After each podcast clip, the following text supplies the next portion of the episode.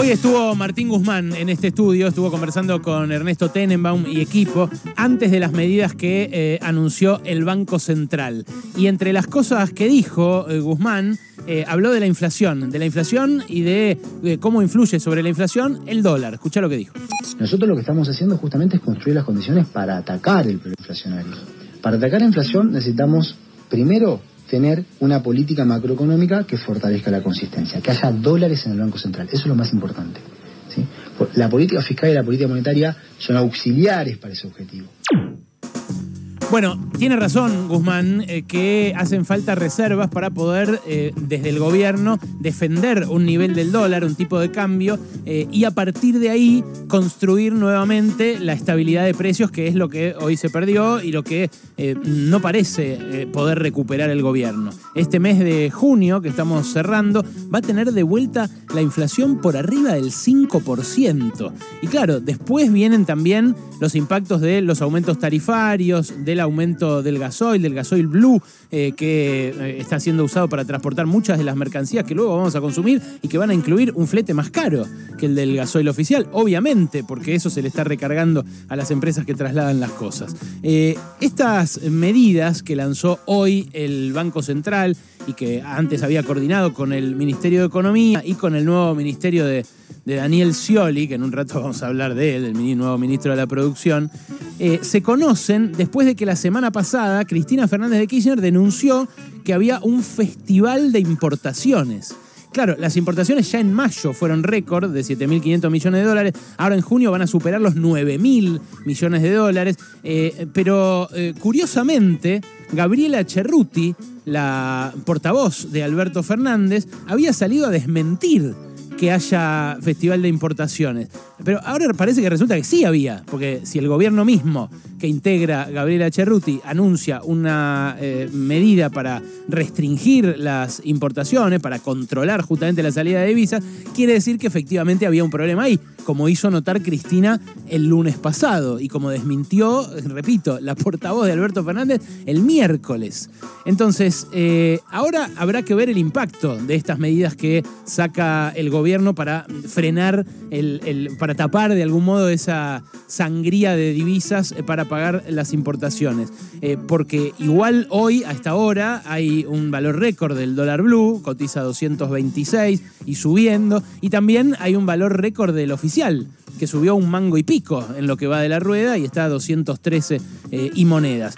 Digo, habrá que ver el impacto porque en realidad ese festival de importaciones es un festival que no tiene que ver con chucherías chinas eh, o con eh, bienes de consumo que súbitamente la gente se lanzó a consumir. Ese festival de importaciones tiene que ver sobre todo con la energía y eh, con los combustibles. Y eso se importa a lo pavo por la mala praxis de un gobierno que no pudo construir, por ejemplo, en tiempo y en forma el gasoducto o que no estableció eh, el esquema eh, necesario para que eh, haya gasoil en todos lados y para que no haya que importarlo de la manera en la que se está importando ahora con el costo en dólares que representa esto para, para el Banco Central. Ahora, el, dato económico del fin de semana, más allá de estas medidas, que repito, a mí me parece que van en la dirección correcta porque coincido con Guzmán en que es fundamental que el gobierno eh, tenga más reservas para poder frenar la inflación. Ahora, el otro dato económico del fin de semana fue la reunión de tres horas que tuvo Cristina con Melconian, con Carlos Melconian, el viernes y que eh, hizo trascender cuando nosotros estábamos terminando el programa Jorge Asís, el periodista, escritor, bueno, y, y- y conocido también y ex diplomático en la época del menemismo. Eh, ese dato, el dato de eh, Melconian, reunido con Cristina, eh, es un dato que eh, tiene mensaje económico, mensaje al establishment, pero también mensaje político, muy claramente tiene un mensaje político. Y Melconian, que hace un ratito en La Nación Más eh, admitió que habló con Macri después de esta reunión con Cristina, que habló el sábado con Macri, porque Macri lo llamó a ver qué habían hablado. Melconian, el mismo sábado, después de la reunión con Cristina, dijo esto para explicar él por qué se había reunido con la vicepresidenta.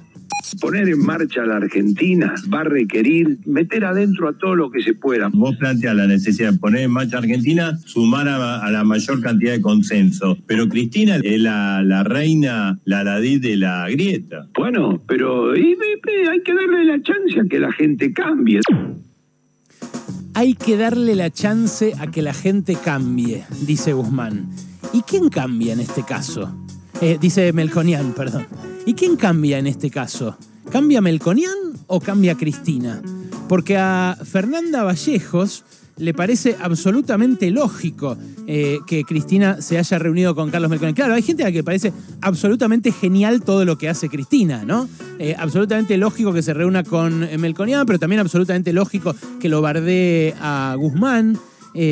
pero claro, Melconian es el mismo que hace 10 días decía que la espiralización de la crisis es evitable, pero que el deterioro no. Es el mismo que decía que el dólar oficial está 20 pesos atrasado.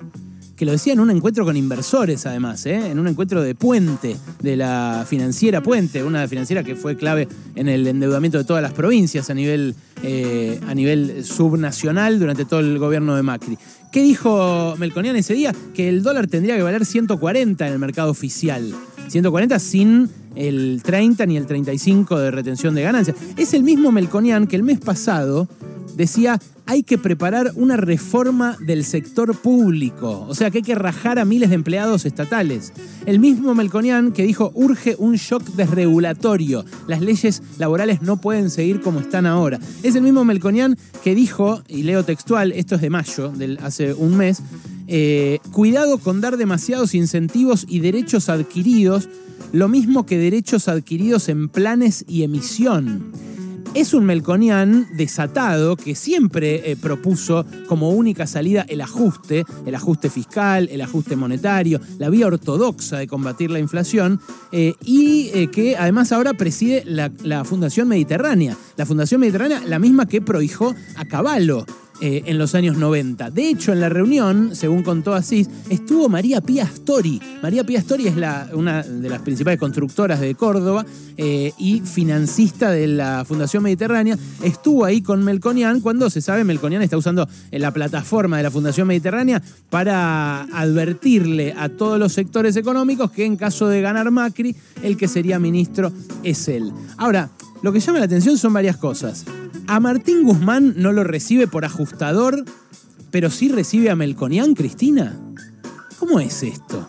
Eh, al ministro de Economía, eh, que es cierto, el año pasado llevó adelante un ajuste fiscal eh, brutal y que hoy reivindicó acá en esta, en esta mesa, pero que el año pasado decía que no, que no hacía. claro, él dice, subió el gasto en términos reales, lo que bajó es el déficit porque la economía ya estaba creciendo de por sí. Bueno, tal como administró la marcha de la economía Guzmán, la economía creció mucho el año pasado, pero ese crecimiento, como había advertido Cristina, se lo llevaron cuatro vivos. Ahora, si Melconian hubiese estado a cargo, no habría pasado eso, habría pasado algo mucho peor, que es que durante la pandemia nos habríamos hundido en una espiral recesiva descomunal, porque Melconian tiene una receta, que es la receta de, está bien, la hice más simpático, porque es de Racing, de Valentina Alcina, te hablo así sin ese, todo, pero es la misma receta que llevó adelante Nicolás Dujovne con Guido Sandleris, la que después eh, incorporó a Hernán Lacunza, la receta del déficit fiscal cero y de la emisión monetaria cero, aún con alta inflación como hizo Nicolás Dujovne. Entonces, de vuelta, a Guzmán no lo recibe por ajustador, pero sí recibe a Melconian. A los movimientos sociales, al, movimiento Evita, Cristina los acusa de tercerizar la pobreza, pero al mismo tiempo eh, le tiende la mano a la CGT, llama a Héctor Daer para ver cómo ve el panorama político, cuando la CGT es la principal responsable de que nuestros sueldos sean una porquería después de la pandemia y después del rebote del año pasado. Bueno, a, mí la sensación que me da es que los consensos sociales están cambiando, eh, que la, insatisfacción que hay con eh, la deriva del capitalismo de estos últimos años eh, es algo que está generando protestas en todo el mundo, en toda Latinoamérica, de hecho, y que Cristina lo que quiere es encarnar esa insatisfacción de nuevo, como la encarnó con gran éxito cuando se terminaba el gobierno de Macri, pero que para eso quizás tenga que correrse del consenso que manejó hasta ahora o que encabezó hasta ahora y tenga que irse hacia la derecha. Eh, eh, evaluará el kirchnerismo que la sociedad se está yendo hacia la derecha y que por eso un gesto como recibir a, este Melconian, no, no a cualquier consultor, a un Melconian que pide ajuste desatado, un Melconian que de hecho le hizo estallar el quilombo de la deuda en pesos en estas últimas semanas por eh, las conversaciones que tuvo con inversores y lo que advirtió que podía pasar. y la verdad, yo no tengo la certeza porque no puedo, no pude hablar con Cristina eh, en privado, como, como sí hablan dirigentes de la política que sí recibe y como sí habla Melconian, pero me da esa sensación de ver eh, las últimas movidas, ¿no? El, ataque tan furibundo a las organizaciones sociales, eh, la denuncia al Festival de Importaciones y después la reunión con Melconian. Es cierto que la centralidad política de Cristina hace que todo el mundo hable de lo que ella dice y eso es algo que eh, conserva y que seguramente va a conservar de cara al año que viene. Si le alcanza para ganar la presidencial, para no ganar la presidencial, es algo que está por verse. Pero lo que ya ahora puede empezar a atisbarse es si puede cambiar.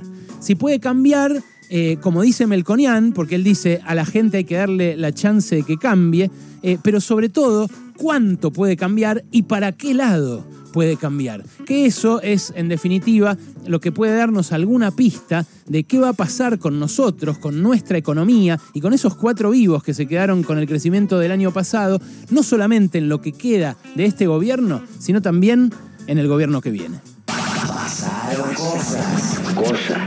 Hasta las